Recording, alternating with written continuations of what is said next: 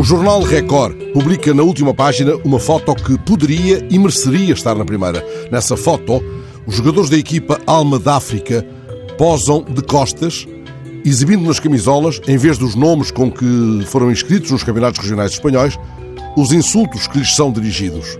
Voltou a acontecer durante o jogo em que a equipa de Jerez de la Frontera defrontou a União Desportiva de Algaida. Os jogadores do Alma da África, oriundos de 12 diferentes países, foram vítimas de uma forte discriminação racista. Por alguma razão, eles se fazem fotografar com os insultos inscritos nas camisolas: negro, escravo, gorila, índio, sem papéis. Este não é um caso raro. O Observatório de Discriminação Racial no Futebol, criado em 2014 no Brasil, denunciou 14 incidentes graves registados apenas desde o início do ano. Mas a reação dos jogadores da equipa de Jerez de la Frontera coloca de forma inteligente, mesmo nas costas de um jornal, a emergência de uma reflexão. Este não é um clube qualquer.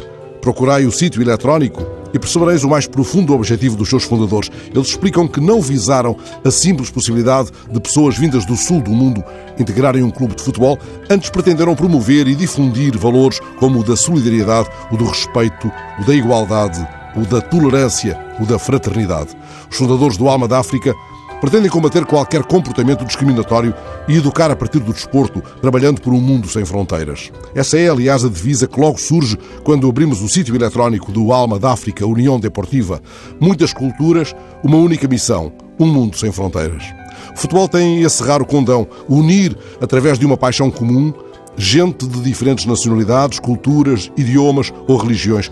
Foi, aliás, isso que facilitou há seis anos o encontro dominical de um grupo de jovens subsaarianos. Eles reuniam-se para jogar futebol, simplesmente, e um cidadão que passeava regularmente pela zona pôs-se a observar o modo como, devido ao forte sentido competitivo, eles passavam mais tempo a discutir a escolha de campo ou a existência de faltas do que propriamente a jogar.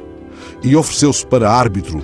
Alejandro é o nome desse homem que viria a ser treinador e presidente de um clube nascido de uma ideia clara transformar o grupo de imigrantes numa equipa verdadeiramente original, a primeira em todo o mundo a surgir para consolidar todo um programa de integração multicultural.